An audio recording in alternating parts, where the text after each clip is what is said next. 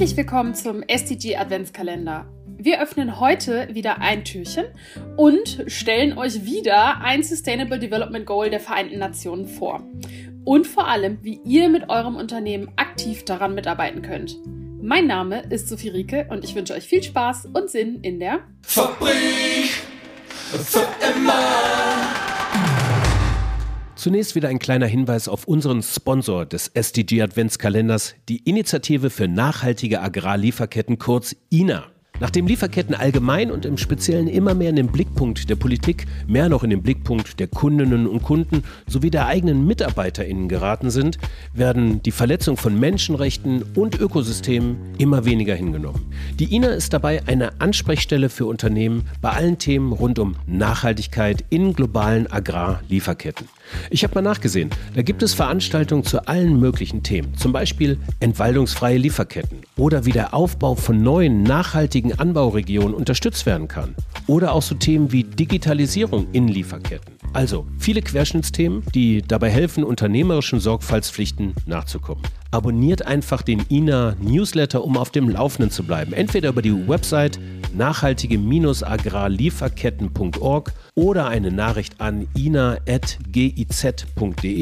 Updates gibt es auch über die LinkedIn-Seite der INA. Das alles ist in den Shownotes auch verlinkt. Das SDG Nummer 14 kurz vorgestellt. Leben unter Wasser. Was mit diesem Ziel erreicht werden soll, wird durch Unterziele wieder mal näher definiert. Drei der zehn Unterziele des SDG 14 gibt es in aller Kürze jetzt auf die Ohren. Erstens, die Meeresverschmutzung und Vermüllung durch Plastik soll deutlich verringert werden.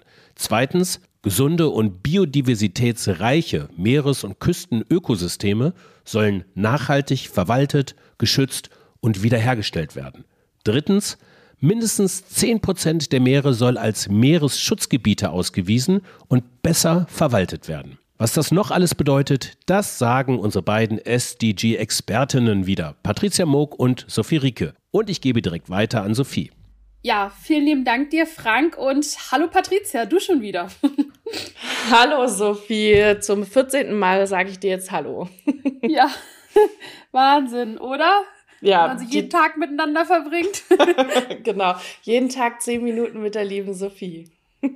Genau. So, und damit es heute nicht mehr werden, steigen wir auch direkt wieder ein. Ich habe natürlich wieder einen Fakt mitgebracht.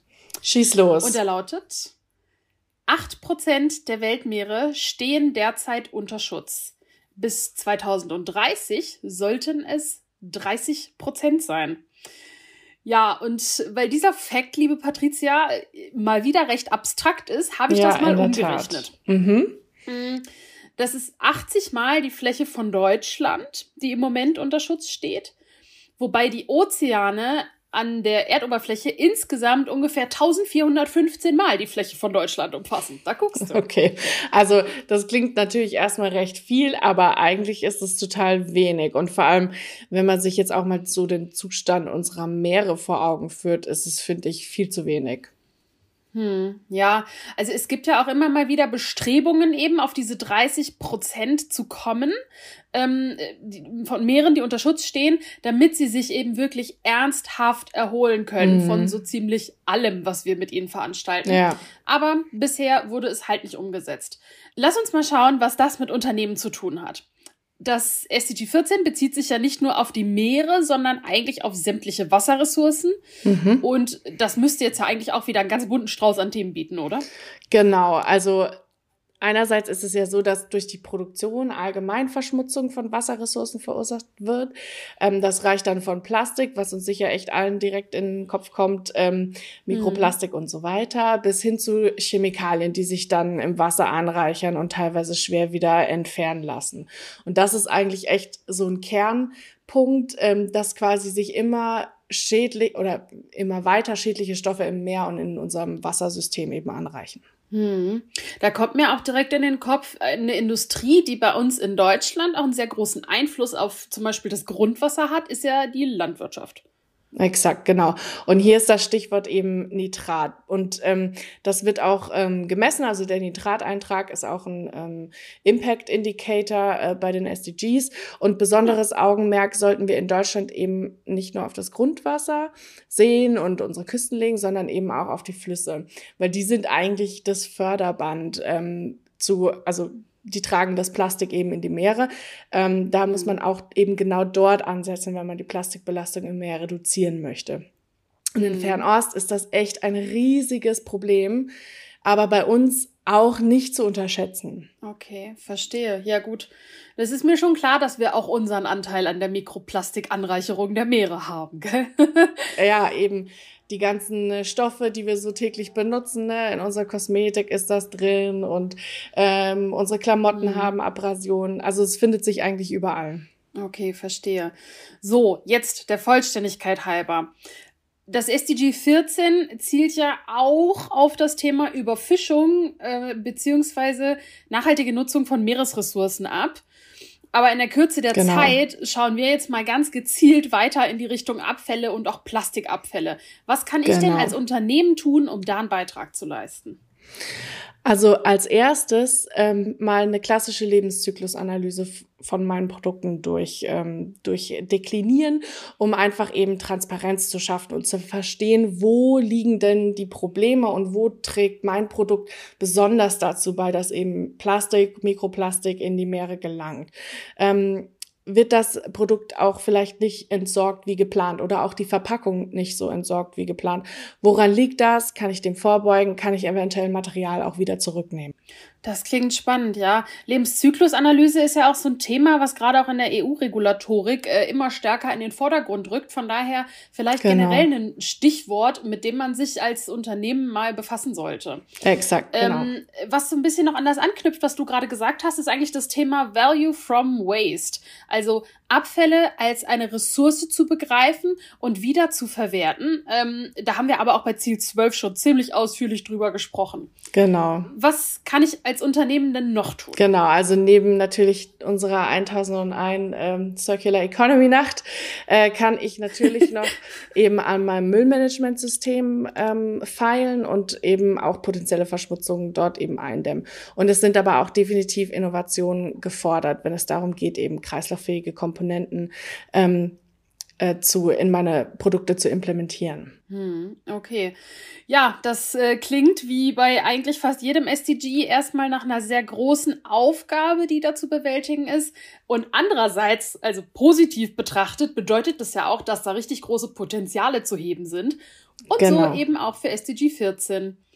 Und wie man das zum Beispiel machen kann, das hören wir jetzt. Hallo, mein Name ist Timothy Glaze und ich vertrete das Unternehmen Werner und Merz, bin dort zuständig für die Corporate Affairs. Und Werner und Merz ist bekannt durch die Marke Frosch und die Marke Erdal. Ich werde Ihnen kurz etwas erzählen zu dem, was wir in dem Kontext der SDG 14 Leben unter Wasser unternehmen. Bei der SDG 14 geht es ja um unter anderem die Meeresverschmutzung und die Vermüllung durch Plastik. Und genau da setzen unsere Lösungen an, denn wir haben festgestellt, dass die Kunststoffverpackungen, die wir verwenden, natürlich anders gestaltet werden können, beziehungsweise man umstellen kann von neuem Plastik auf rezykliertem Plastik oder Rezyklat und wir dazu einen Beitrag dann leisten, dass der Kunststoff, der eingesetzt wird, wenn er schon mal aus einem Sammlungsstrom gekommen ist, ähm, Neuware ersetzt. Und wir schaffen dadurch einen Wert, einen Wert, dass dieses gebrauchte Kunststoff wieder eingesetzt wird und dieser Wert führt dazu, dass er nicht weggeschmissen wird, dieser Kunststoff, das kann man durchaus auch in andere Länder übertragen, Länder, in denen beispielsweise Sammelsysteme noch nicht so existieren. Und die könnten angeregt werden, diese Sammelsysteme und das Recycling voranzubringen, in dem Moment, wo man Beispiele gibt dafür, diese Kunststoffe wieder hochwertig einzusetzen in neuen Verpackungen. Und insofern, wenn erst der Kunststoff einen Wert hat und er nicht mehr einfach gelittert wird, das heißt einfach weggeschmissen wird und damit schlussendlich im Meer landet, kann diese Vermüllung ein Stück weit eingeschränkt werden. Es ist sicherlich ein Ansatz. Wir brauchen vor Ort Infrastrukturen der Sammlung und der Aufbereitung, aber wir brauchen natürlich auch Businessmodelle, wo der Kunststoff wieder hochwertig eingesetzt werden kann. Und dafür geben wir ein Beispiel. Wir haben mittlerweile über 500 Millionen Flaschen verkauft, die zu 100 Prozent aus recyceltem Kunststoff bestehen und sind in der Entwicklung, weitere Kunststoffarten umzustellen auf 100 Prozent Rezyklat. Und insofern können wir sagen, dass wir in der Umstellung schon sehr weit gediehen sind unserer Kunststoffverpackungen und haben dies gerade eben in einem äh, Report von Ellen MacArthur nochmal bestätigt bekommen, dass wir in der Umsetzung schon am weitesten sind, wenn man das im globalen Kontext sieht. Und wir denken, das ist ein guter ähm, Ansatz, den auch andere Firmen mit aufnehmen könnten. Vielen Dank. Vielen Dank an Timothy Glaze von Werner und Merz für die spannenden Einblicke im Punkto Verpackungsrecycling. Wir freuen uns, wenn ihr morgen wieder dabei seid, wenn es weitergeht mit dem SDG 15.